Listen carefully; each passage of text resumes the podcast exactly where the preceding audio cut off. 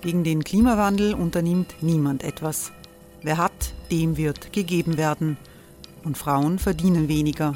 War ja immer schon so. Man ärgert sich und macht weiter. Was aber, wenn nicht?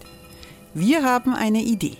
Die Falter Arena macht die Bühne frei für Menschen und Projekte, die das Land verändern. Mein Name ist Eva Konzett. Ich leite das Politikressort im Falter. Und am Sonntag, den 26. Mai, veranstalten wir im Wiener Stadtsaal die nächste Falter Arena. Mit dabei unter anderem der ehemalige Politiker und Neosänger Matthias Strolz, Theresa Imre von Markter, Sonja Jöchtel von Love Politics oder Kari Ochsner von Ochsner Wärmepumpen. Machen statt jammern. Wir schauen uns an, wie das funktionieren kann. Kommen auch Sie vorbei. Alle Informationen und Tickets finden Sie unter falter.at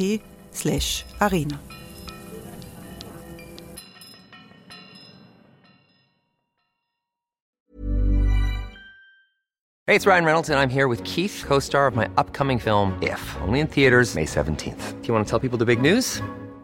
All right, I'll do it. Sign up now and you'll get unlimited for $15 a month in six months of Paramount Plus Essential Plan on us. Mintmobile.com slash switch. Upfront payment of $45 equivalent to $15 per month. Unlimited over 40 gigabytes per month. Face lower speeds. Videos at 480p. Active Mint customers by 531.24 get six months of Paramount Plus Essential Plan. Auto renews after six months. Offer ends May 31st, 2024. Separate Paramount Plus registration required. Terms and conditions apply if rated PG.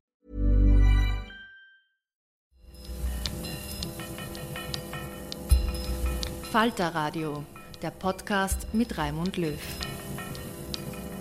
Sehr herzlich willkommen, meine Damen und Herren, im Falter. Boris Johnson, der Brexit und wir, das ist der Titel dieser Sendung.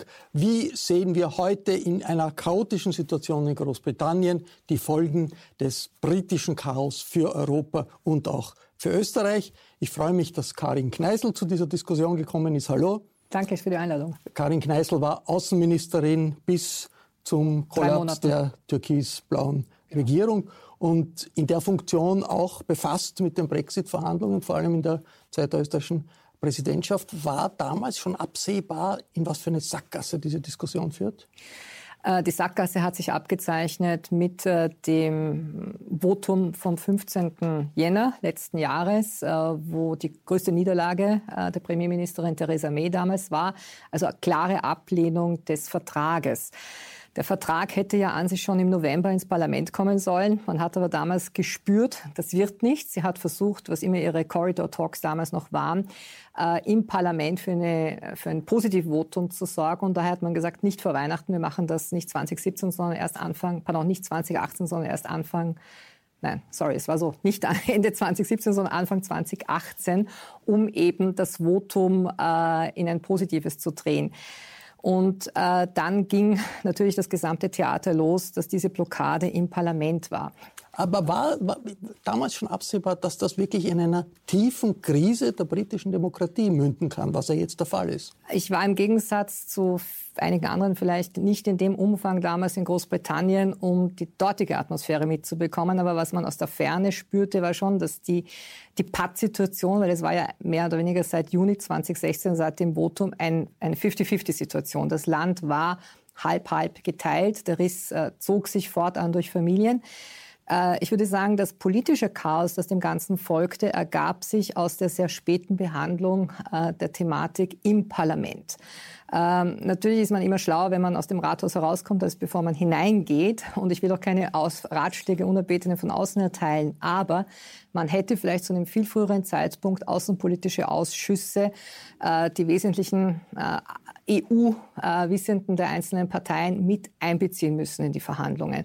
Das ist meine Kritik von außen, weil natürlich ein äh, abgeschlossenes Abkommen, von dem es vom Tag eins hieß, daran ist nicht mehr zu rütteln seitens der Kommission, war sehr, sehr schwierig für eine parlamentarische Behandlung. Wir werden über die Folgen dieser Situation äh, für Europa äh, sprechen. Ich begrüße die ehemalige österreichische Botschafterin in Großbritannien und Außenpolitik-Expertin Eva Nowotny. Guten Hallo, Tag. danke für die Einladung. Ja. Und ich freue mich, dass äh, der Journalist und Buchautor Peter Michael Lingens gekommen ist. Hallo. Guten Tag. Und ebenfalls hier ist von der Wiener Zeitung die Außenpolitik-Journalistin Siobhan Gietz, hallo. Hallo. Siobhan Gietz ist ihr Austro-Irin und seit Wochen eigentlich nur mit Brexit beschäftigt. Monaten. Ja. Seit Monaten in, in der Wiener Zeitung. Ja, Boris Johnson ist ja gekommen, äh, er hat gesagt, er wird alles anders machen. Es war bisher blockiert und er wird mit dem, mit dem, das Volk steht hinter mir und er wird jetzt über alle anderen drüber fahren. Was herausgekommen ist, ist eine tiefe Krise äh, des politischen Systems. Das politische System Großbritannien ist nicht ist labil geworden, ist nicht mehr stabil. Kann man sagen, da gibt es einen Kernpunkt, der dazu geführt hat, dass das äh, zu einem so schlimmen Punkt geführt hat wie jetzt, Siobhan? Hm, ja, Johnson kam dann so als starker Mann ähm, und äh, mit einer scheinbaren Strategie, weil was er wirklich will, das äh, wissen wir, glaube ich, alle nicht. Aber seine scheinbare Strategie war ja, mit dieser Drohung eines No-Deal-Brexit die EU so unter Druck zu setzen, dass sie in letzter Sekunde dann doch noch ähm, das Austrittsabkommen ändern und vor allem den umstrittenen Backstop streichen oder zumindest zeitlich begrenzen. Und diese Strategie ist natürlich jetzt nicht aufgegangen. Ne? Also er sitzt jetzt nach dem ähm, No Deal, No Brexit, also nach dem Gesetz gegen den No Deal Brexit sitzt er jetzt eigentlich im kürzeren Ast. Das Parlament hat ja beschlossen, dass er um eine Verschiebung ansuchen muss, wenn es bis 19. Oktober nicht doch noch zu einer Einigung mit Brüssel kommt. Ja, und jetzt ist wieder, sind die Karten wieder neu gemischt und äh, Ivan Novotny, ist das auch äh, eine Frage, dass hier jemand mit populistischen, nationalkonservativen äh, Ideen, Vorstellungen sich in die Schlacht gegen das Parlament eigentlich, gegen den Parlamentarismus äh, hier geworfen hat, um äh, das gesamte politische System umzupolen, wie das ja äh, Donald Trump in Amerika auch äh, versucht hat. Und Trump ist ja eigentlich der einzige international, der offen Johnson unterstützt. Ja. Äh, der Economist hat in seiner letzten Nummer geschrieben, dass äh, Boris Johnson eingefangen ist in einem Netz, in seiner Politik ist in einem Netz von auf der einen Seite fundamentalistischen Extremisten und Ideologen und auf der anderen Seite von hundertprozentigen Exzentrikern. Und dem ist eigentlich also sehr wenig hinzuzufügen. Ich weiß nicht, ob Boris Johnson wirklich abgestellt hat, auf eine, eine, eine Transformation des äh, politischen Systems in Großbritannien. Aber im Moment zeigen sich natürlich die enormen Schwächen einerseits in der, in der britischen Verfassung, andererseits im britischen Parlamentarismus und im britischen Parteiensystem. Und das kracht an allen Ecken und Enden im Moment. Und wie man aus dieser chaotischen Situation herauskommt, äh, das ist also die große Frage, mit der wir uns jetzt im Moment alle beschäftigen müssen. Die, äh, die Themen, die zu behandeln, sie gehen ja nicht weg. Die bleiben. Nicht? Alle offenen Fragen bleiben. Ganz egal, wie sich der Brexit jetzt ab, ob es ein Hard Brexit wird oder doch noch mit einem Vertrag. Die Themen müssen gelöst werden, die auf dem Tisch liegen. Äh, Peter Michael Lingens, ist das die größte Krise äh, für die britische Demokratie seit Jahrzehnten, die wir eigentlich jetzt überleben, erleben? Ich denke schon, dass es die größte Krise ist. Es ist aber auch die größte Krise der europäischen Politik. Und die beiden Krisen hängen in meinen Augen zusammen. Ich glaube, dass eine sehr schlechte Wirtschaftspolitik Gesamteuropas dazu geführt hat und vielleicht, vielleicht sogar der gesamten Welt einer Mischung aus Neoliberalismus und deutscher Sparbesessenheit, dass in allen Ländern eine winzige Schicht von sehr, sehr Reichen entstanden ist und eine wachsende Schicht von zurückgebliebenen Leuten. Und diese Zurückgebliebenen neigen dazu, sich zu nationalisieren und fundamentalistische Positionen einzunehmen und so, glaube ich, ist es überhaupt zu dieser äh, Basisniederlage beim Votum über den Austritt aus der EU gekommen. Das ist ja die, die, die Mutter sozusagen des Problems. Und dieses Basisvotum wäre nicht zustande gekommen, wenn es diese Schicht der Abgehängten nicht gegeben hätte, wenn es den Eingriff der Sowjet Moskaus in die britischen in diese Abstimmung nicht gegeben also hatte. Also finanzielle Unterstützung die finanzielle für Unterstützung für äh, Methoden, die äh, äh, diesem äh, Cambridge Analytics entsprochen haben, um Einfluss auf das Wahlverhalten der Briten zu nehmen. Und einen, der ist mittlerweile erwiesen, da gibt es einen, einen, Milliardär, den Aaron Banks, der ja. auch sagt, er wird jetzt Johnson unterstützen, er ja, wird äh, Farage unterstützen. Sein Geld und in Russland gemacht hat, hat geschenkt bekommen hat. Ist das äh, nicht bis zu einem gewissen Grad erwartbar gewesen, Karin Kneißl, weil ja inzwischen, egal was jetzt für eine Wirtschaftspolitik läuft, aber Europa so zusammengewachsen ist, dass es eigentlich nicht mehr möglich ist, das auseinanderzureißen mit normalen Mitteln. Äh, ist das nicht äh, etwas, wo man sagen kann, ey, das war die Grund, das Grundvotum äh, war damals das, äh, das Problem und damals ist das ja begrüßt worden. Also weiß ich, die FPÖ hat das begrüßt, die Brexit-Entscheidung, andere haben das äh, begrüßt. Heute ist eigentlich nur mehr Trump übrig, der sagt, mhm. das wäre toll. Ist das nicht ein Zeichen, diese Krise auch, äh, es geht nicht mehr, das Europa auseinanderzureißen, ohne wahnsinnige Schäden? Ich sage es als eine sehr formalistische Juristin, beantworte ich die Frage mit äh, dem Hinweis darauf, dass äh, der Vertrag von Lissabon, der ja sozusagen das Vertragswerk ist, das alle anderen vorlaufenden Verträge, Abkommen neu geordnet hat. Wir hatten ja einen, einen, einen, eine Verfassung angestrebt, die wurde dann nicht angenommen. Aber wir haben jetzt dieses Vertragswerk von Lissabon aus dem Jahr 2009, das kurioserweise als ein völkerrechtlicher Vertrag mit allem, was dazugehört, keine Austrittsklausel beinhaltet. Und das ist ja das schon einmal Kuriose. Also wir sind da sozusagen wirklich mit einem, äh, mit einer Situation konfrontiert. Wie kommt man sozusagen aus dem Ganzen wirklich raus? Aber jetzt gibt es ja die Regeln. Ja, es, es, es, es gibt die Regeln neu, aber es war, es war nie vorgesehen. Es war die ever-closing Union, die ever-growing Integration. Und äh, Großbritannien hat ja immer ein bisschen so oszilliert zwischen weg vom Kontinent hin zum Kontinent. Und dieses hin zum Kontinent war sicherlich auch das Ergebnis der Entkolonialisierung, des Verlustes des Empire, das da 1970 vollkommen war, als auch ein Land wie Kuwait unabhängig wurde und, und Zimbabwe und so weiter. Also da war das Empire dahin.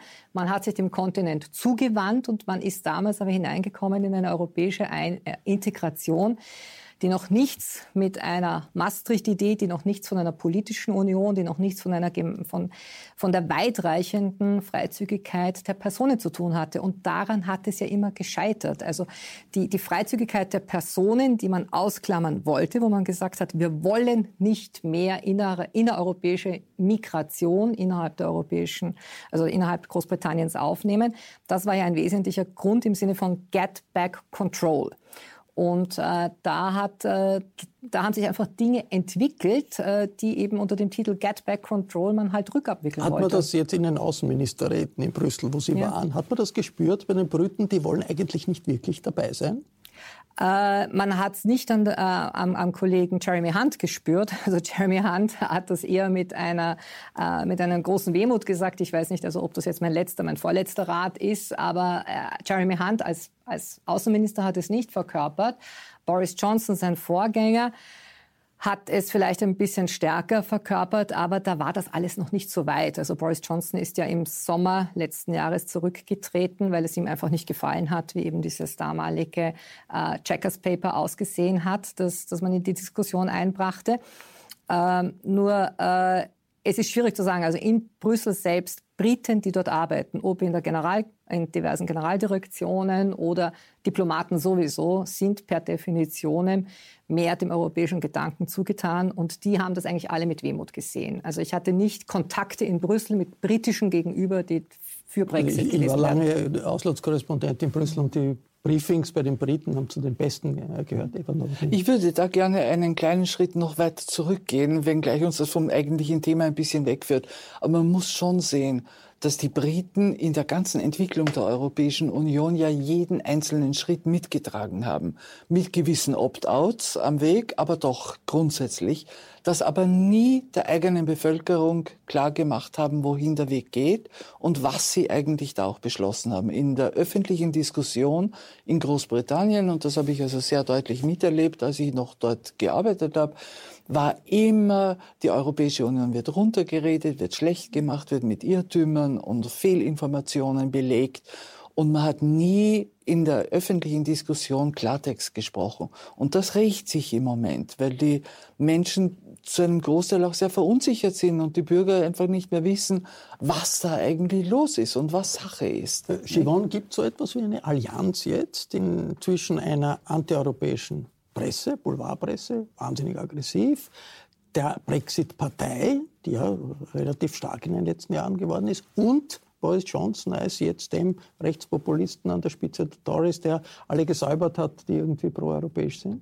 Ja, aber das ist ja nichts Neues. Ne? Also die antieuropäischen Ressentiments äh, sind ja, waren ja in Großbritannien von Anfang an da. Wurden ne? geschürt. Auch, wurden auch geschürt. Wurden da geschürt. weiß man nicht, was war zuerst ja. da. Das, das stachelt sich dann gegenseitig auf.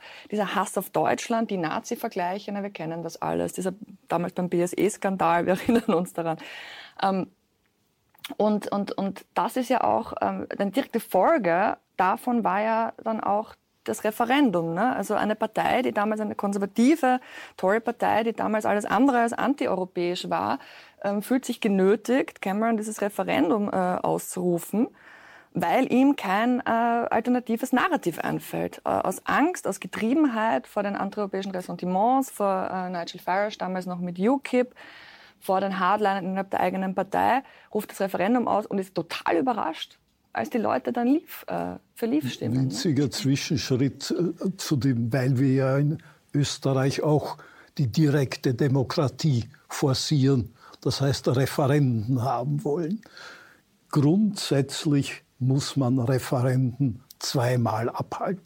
Ein erstes Mal, damit die Emotionen abgelassen werden können. Ein zweites Mal, damit die Bevölkerung weiß, was sie jetzt eigentlich bewirkt hat und um sie zu fragen, ob sie das, was da jetzt herausgekommen ja. wird, auch wirklich will. Das Man ist der kann Punkt. Ne? Referenden nicht einmal abhalten. Oder als Alternative? Wenn sie nicht mindestens 10 Prozent Differenz haben, dann müssen sie wiederholt werden. Und so sollte man das beschließen. Es ist ja also eine verfahrene Situation jetzt. Wie ist das, wie es ausgeht? Wie wirkt sich das für Europa aus? Was hat das für eine Relevanz für Europa? Also gesetzt den Fall, Boris Johnson scheitert und äh, die ganze Operation gelingt nicht. Ist das eine ernsthafte Delle für diese Welle der Nationalpopulisten oder äh, geht es dann eigentlich, eigentlich weiter? Oder umgekehrt, wenn er durchkommt, heißt das nicht, dass die Sprengkraft für, für Europa wird, wird noch größer? Also meiner Meinung nach, äh, wenn es wirklich zu schwerwiegenden Folgen des Brexit kommt und vor allem eines ungeregelten Brexits, die ja von vielen Leuten also skizziert und erwartet werden, wird das schon eine, eine, eine, eine, eine Delle für die Nationalpopulisten bedeuten, meiner Meinung nach. Der Preis, den Großbritannien zahlen wird, wird meiner Meinung nach sehr hoch sein in verschiedenen Ebenen, am äh, wenigsten vielleicht in der wirtschaftlichen Ebene, aber diese, diese Illusion, dass wir einen Zugewinn an Freiheit und an Souveränität und Selbstbestimmung haben werden, als ein free-floating little island in der Mitte vom Atlantik, anstatt eingebunden zu sein in eine größere und damit mächtigere Gemeinschaft, das wird, wird ein bitteres Erwachen noch werden. Äh, Karin die, Geisel, Entschuldigung. Entschuldigung, nein, ich wollte, wollte nur sagen, und die, äh, die Wirtschaft, die Folgen für Europa sind natürlich auch mannigfaltig, nicht? Nicht nur, dass wir so wirtschaftliche Einbußen haben werden, wir, wir verlieren eine sehr starke globale Stimme mit England. Wir verlieren eine, einen Meister der englischen Sprache im, im Drafting. Wir verlieren die britische Diplomatie. Wir verlieren sehr viel Information in Sicherheitsfragen und, die so Queen weiter. und die Rolling Stones nicht zu vergessen. Ja, nein, äh, äh, Karin Kneißl, äh, jetzt aber trotzdem noch einmal diese Frage. Wenn das scheitert und jetzt stellt sich heraus, diese ganze, dieser ganze Vorstoß in Richtung Brexit hat nur zu Chaos geführt und auch Boris Johnson ist, ist weg. Werden sich da andere in Europa überlegen, okay, also das versuchen wir nicht mehr, diesen Weg zu gehen und könnte es sein, dass das dann eine Abschwächung, Abmilderung dieser äh, rechtspopulistischen Kräfte ist? Also das hat man ja gleich gesehen an den diversen Eurobarometern Abfragen ab der zweiten Jahreshälfte 2016. Ähm, da war eben keine Rede mehr von Nexit oder Öxit oder wie sie alle heißen, sozusagen, weil diese Tendenzen ja mehrfach sind. Das hat jetzt, das findet sich in fast jedem europäischen Land, aber äh, man hat es in den Niederlanden abgefragt, man hat es in Österreich abgefragt, in Finnland und man hat gesehen, da, da änderte sich einiges, wenn man eben genau feststellte, ups, äh, das verschafft aber eine ganz gehörige Ratlosigkeit, äh, Unsicherheit lieber nicht. Ja? Also das, das, glaube ich, konnte man schon in den Umfragen seit Herbst 2016 ganz klar feststellen. Vielleicht um die andere Frage ganz kurz noch zu beantworten, wie aus dieser Pattsituation rauskommen, ob mit Premier Boris Johnson oder einem nicht mehr Premier Boris Johnson, einer neuen Phase der Fragezeichen. Äh, meiner Beobachtung nach äh, ist dieses, wir haben die Nase voll mit der Unsicherheit in Frankreich, in der Europäischen Union mittlerweile auch sehr stark angestiegen. Also hatte man im ersten Jahr noch die Situation, naja, das wird alles nicht so heiß gegessen wie gekocht und da wird es zu einem zweiten Referendum kommen und so weiter, hat sich das Blatt dann doch immer stärker gedreht. Frankreich, äh, und Frankreich. Und Frankreich hat sich da, genau, hat sich ganz klar geäußert, also wenn wir uns zurückerinnern an äh, früher, 31.03. war das Zieldatum. Ähm, beim letzten Rat der Staats- und Regierungschefs äh, Mitte März hieß es dann, wenn bis 27. März, glaube ich, die Briten nicht mit Ja votieren oder mit, mit Unentschieden, dann ist bis spätestens, glaube ich, war dann das Zieldatum 8. oder 9. April ein ungeregelter Brexit. Dann gab es noch einmal das Zurückrudern. Warum hatte man diesen 8. und 9. April seitens Frankreichs im Auge? Weil eigentlich wollte man in Paris nicht, dass die Briten an den Europawahlen mit teilnehmen würden, weil sie einfach Sorge hatten um die Legitimität dieser Wahlen.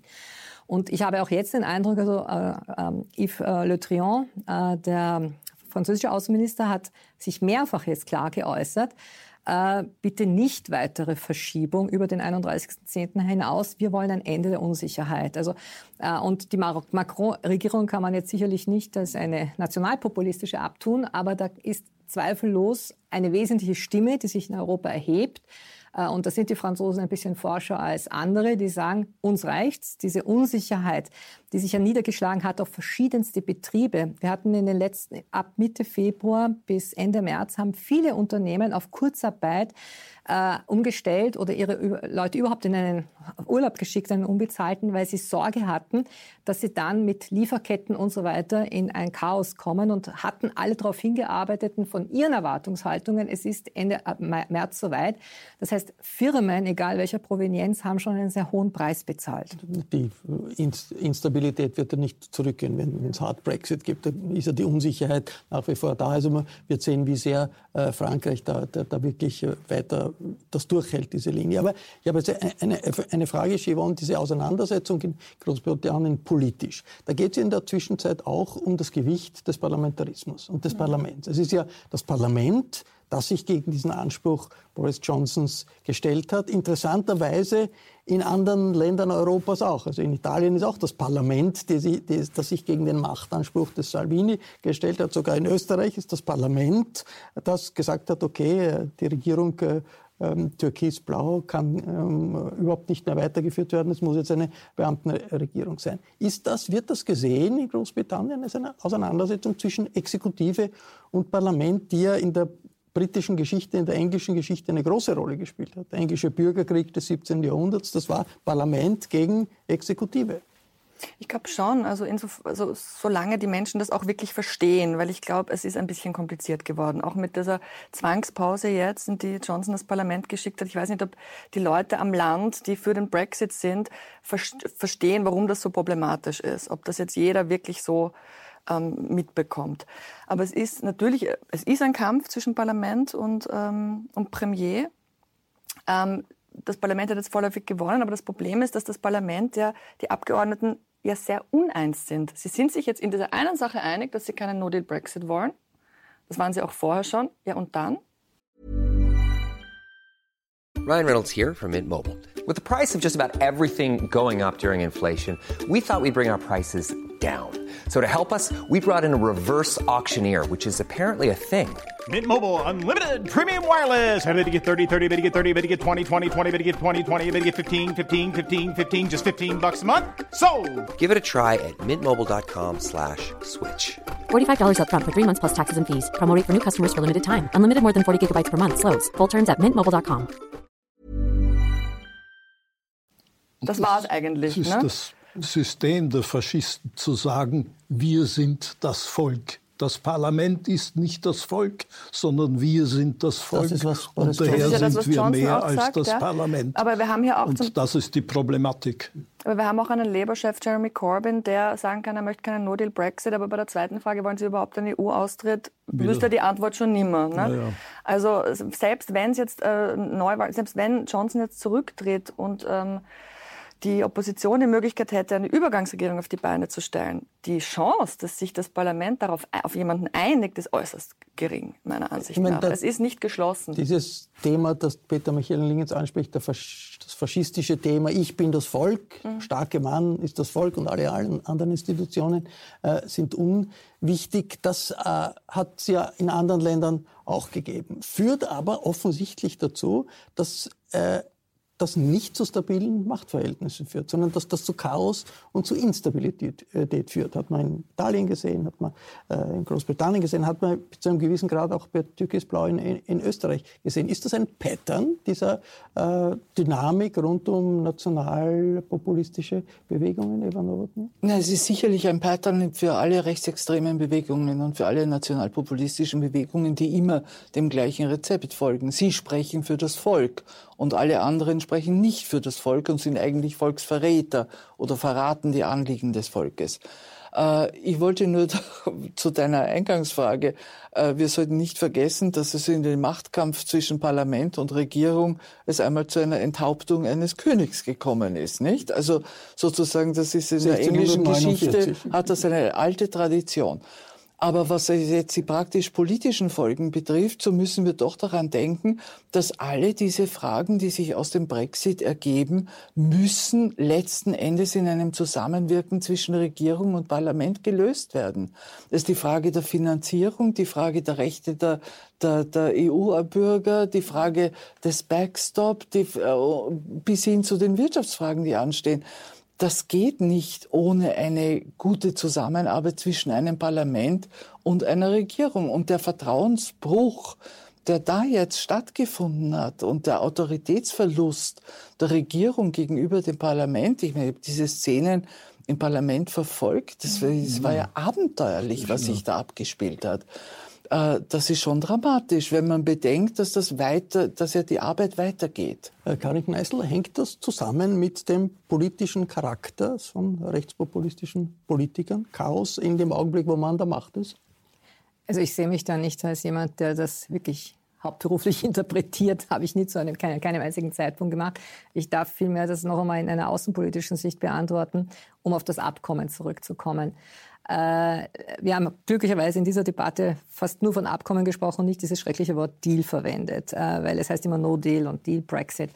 Es ist ein Abkommen von fast 700 Seiten und ist aber, wenn man sozusagen den Grundtenor versucht, aus dem Ganzen heraus zu verstehen, äh, eine Limbo-Situation für Großbritannien für die nächsten zwei Jahre, wann immer dieses Abkommen ratifiziert werden sollte vom Parlament. Und da ist bis zu einem gewissen Grad kann ich nachvollziehen, wenn ich jetzt mich in die Schuhe eines Brexiteers versetze, warum man dieses Abkommen ablehnt. Ja. Also der Hund ist schon noch begraben ja. im Abkommen. Und der Hund ist deswegen begraben, das sind wir wieder bei der Eingangsfrage, weil eben gefragt wurde, na, und wie ist jetzt der Wunsch, das nachzumachen, wie die Briten, die EU zu verlassen? Die Kommission und Michel Barnier, der äh, exzellenter Verhandler, Redakteur des ganzen Abkommens ist. Wir hatten viele Treffen mit ihm. Ähm, aber es war natürlich schon die Grundhaltung und wir machen jetzt nicht einen Text, der in irgendeiner Weise attraktiv sein könnte für die für Niederländer, die Briten, für die ja. Italiener, für die Österreicher oder wie auch immer. Ja? Und äh, von britischer Seite, egal mit wem man gesprochen hat, das war auch ein, ein, ein Jeremy Hunt, ja, dem man also nicht jetzt vorhalten kann, er würde auf dieser Johnson-Linie, aber auch sein direkter Rivale jetzt am Schluss. Aber auch ein Jeremy Hunt, und das ist ja ganz interessant von seiner Biografie her, Jeremy Hunt war für den Verbleib in der Europäischen Union, hat aber dann wenige Tage nach der Reaktion aus Brüssel sozusagen das Lager gewechselt. Und da gab es eine ganze Menge. Und das hat ja jetzt auch zu einer, zu einer Revolte bei den Tories äh, geführt. Mhm. Siobhan, diese äh, Tory, äh, 21 Abgeordnete Die sind Rebellen, ausgeschlossen ja. worden, mhm. Rebellen. 100 haben unterschrieben und gesagt, das kann man nicht machen. Kann das ein neuer Faktor sein, der das politische äh, Panorama in Großbritannien verändert, wenn es da eine gemäßigte, konservative, proeuropäische Liste gibt, Politiker gibt, vielleicht auch Partei gibt? Es ist eben die Frage, ob sich die Opposition da einig wird. Also ich meine, die, Tor die Tories äh, sind de facto keine konservative Partei mehr unter Johnson. Haben sie sich äh, in eine populistische Partei verwandelt. Die gemäßigten Stimmen, die Rebellen sind draußen. Ne? Ich meine, der Vater des Parlaments ist draußen. Die hauen äh, ganz wichtige Leute raus und die dürfen auch nicht nächstes Mal nicht mehr antreten. Ne? Also laut, laut Johnson. Wir werden sehen, ob das dann auch so kommt. Die Frage ist nur, wo gehen die dann hin? Ne? Also es gibt ja auch die Idee, dass zum Beispiel Kenneth Clark eine Übergangsregierung leiten könnte. Der, das ist einer der jetzt rausgeworden. Genau, der ältere Father of the House. Das ja. ist der, genau, der, ähm, der ist jetzt raus, der war jetzt einer der 21 Rebellen, die rausflogen. Aber die Frage ist, ob Labour dazu stimmt, ob die, also die, die, die, die Linien, die Trennlinien sind auch innerhalb derer, die sich jetzt gegen Johnson stellen, egal ob Opposition oder seine eigene Partei, tief. Peter Michael Linz, ein optimistisches Szenario. Wie kann es gut ausgehen? Also im, Wie könnte es gut ausgehen? In Großbritannien sehe ich kein optimistisches Szenario. Für Europa insgesamt, für die EU, sehe ich dann ein optimistisches Szenario, wenn sie sich sagt, die Briten haben uns ja doch auch sehr gehindert in der Vergangenheit zu einem Vertiefung Europas zu gelangen. Die waren ja ständig ein Hindernis dabei. Äh, daher nehmen wir jetzt Schritte der Vertiefung vor, die wir so lange meiner Meinung nach zu Unrecht nicht getan haben. Das ist äh, eine äh, Frage, die zwischen den Regierungen laufen wird, aber auch zwischen den Parteien und zwischen, zwischen den Parlamenten und, und, und, den Völkern. Wenn man will, Kari Kreisel, Sie, Sie waren außenpolitische Beobachterin, haben Artikel geschrieben, Bücher geschrieben, Sie waren Außenministerin. Wie hat sich Ihre Sicht auf die Politik verändert durch diese Erfahrung in der türkisblauen Regierung? Muss ich Sie fragen? Ja, gerne. Ich werde es versuchen zu beantworten. Also ich bin ja mit 53 Jahren alt genug, um das Ganze jetzt dann nicht in irgendeine Naivität hineingekommen zu sein. Ich habe es gemacht aus dem Wunsch heraus, mag sehr altmodisch klingen, ich weiß, stoß vielleicht auch manche vor den Kopf, aber ich wollte dienen dem Lande und ich habe mir gesagt, es ist so leicht von draußen zu kommentieren, es ist so schwierig von innen her zu gestalten. Das weiß ich, wie schwierig da die Räder in Bewegung setzen sind. Das, was ich jetzt vielleicht im Unterschied zu dem, was ich einmal in einem Ministerkabinett war, Anfang der 1990er Jahre und jetzt ein Kabinett aufgebaut habe, der große Unterschied besteht, im Verhältnis Medien und Politik auch. Ja? Also ich habe ein Wort gelernt, das mir vorher unbekannt war, das ist Themen bespielen. Ich bin dafür, Themen zu lösen. Ich wollte Sachpolitik machen und ich habe gesagt, ich möchte ein Thema angehen und es gelöst haben. Egal, ob das jetzt äh, weibliche Genitalverstümmelung ist oder unsere, ein neues Verhältnis zur Türkei schaffen oder eine, ein neues Verhältnis zu Slowenien schaffen, wenn es um Nachbarschaftspolitik geht. Und da wollte ich Themen lösen und nicht Themen bespielen. Und ich glaube, das ist ein anderer Zugang heute im Verhältnis Medien und Politik. Wie Sie dieses äh, berühmte Ibiza-Video gesehen haben, das, das äh, Österreich verändert hat, die politische Landschaft in Österreich verändert hat, was war da Ihre Reaktion?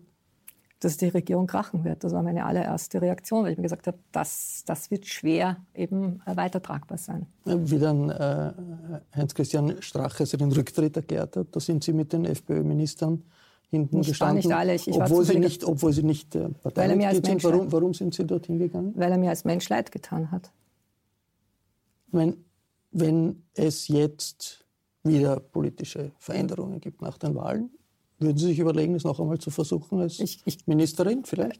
Also ich glaube nicht, dass ich äh, angesprochen werde, weil dafür habe ich auch viel zu unabhängig äh, gehandelt und das hat nicht allen gefallen. Wenn Sie angesprochen würden, ja, würden Sie sagen, überlege ich mir noch einmal. Tätig, wenn ich tätig und so weiter, lassen wir also das, das Ganze auf uns zukommen. Ich habe äh, ich hätte gern noch ein paar Dinge auf Schiene gebracht. Das, das war mein Anliegen. Wenn ich noch ein halbes Jahr, Jahr gehabt hätte, dann wäre manches vielleicht noch fertig gewesen und dann äh, tritt man so und so wieder ein neues Leben an. Aber ich bin jetzt in den letzten drei Monaten da ich kein politischer Versorgungsfall bin, weil ich keiner politischen Gruppierung angehöre, bin ich jetzt auch nicht in irgendwelche Aufsichtsräte oder sonst etwas nominiert worden, sondern ich bin wieder zurück zu meiner freischaffenden Tätigkeit.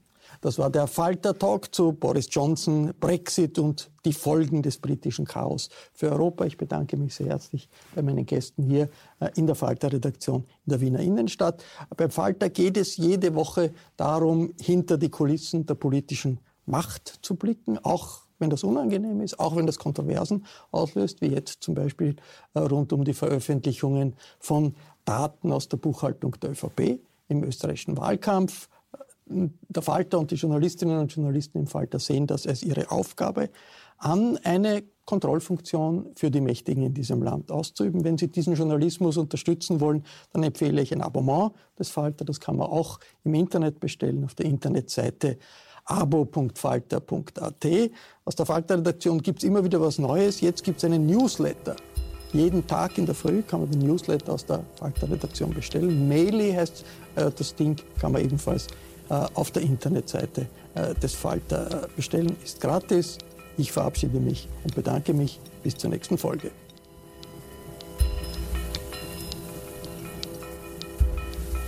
Sie hörten das Falterradio, den Podcast mit Raimund Löw.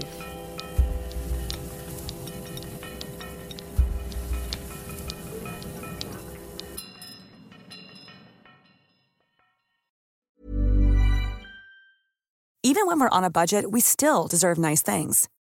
Quince is a place to scoop up stunning high-end goods for 50 to 80% less than similar brands. They have buttery soft cashmere sweaters starting at $50, luxurious Italian leather bags, and so much more. Plus, Quince only works with factories that use safe, ethical, and responsible manufacturing. Get the high-end goods you'll love without the high price tag with Quince. Go to quince.com/style for free shipping and 365-day returns. Imagine the softest sheets you've ever felt. Now imagine them getting even softer over time. That's what you'll feel with Bowl and Branch's organic cotton sheets. In a recent customer survey, 96% replied that Bowl and Branch sheets get softer with every wash. Start getting your best night's sleep in these sheets that get softer and softer for years to come. Try their sheets with a 30-night guarantee. Plus, get 15% off your first order at bowlandbranch.com. Code BUTTERY. Exclusions apply. See site for details.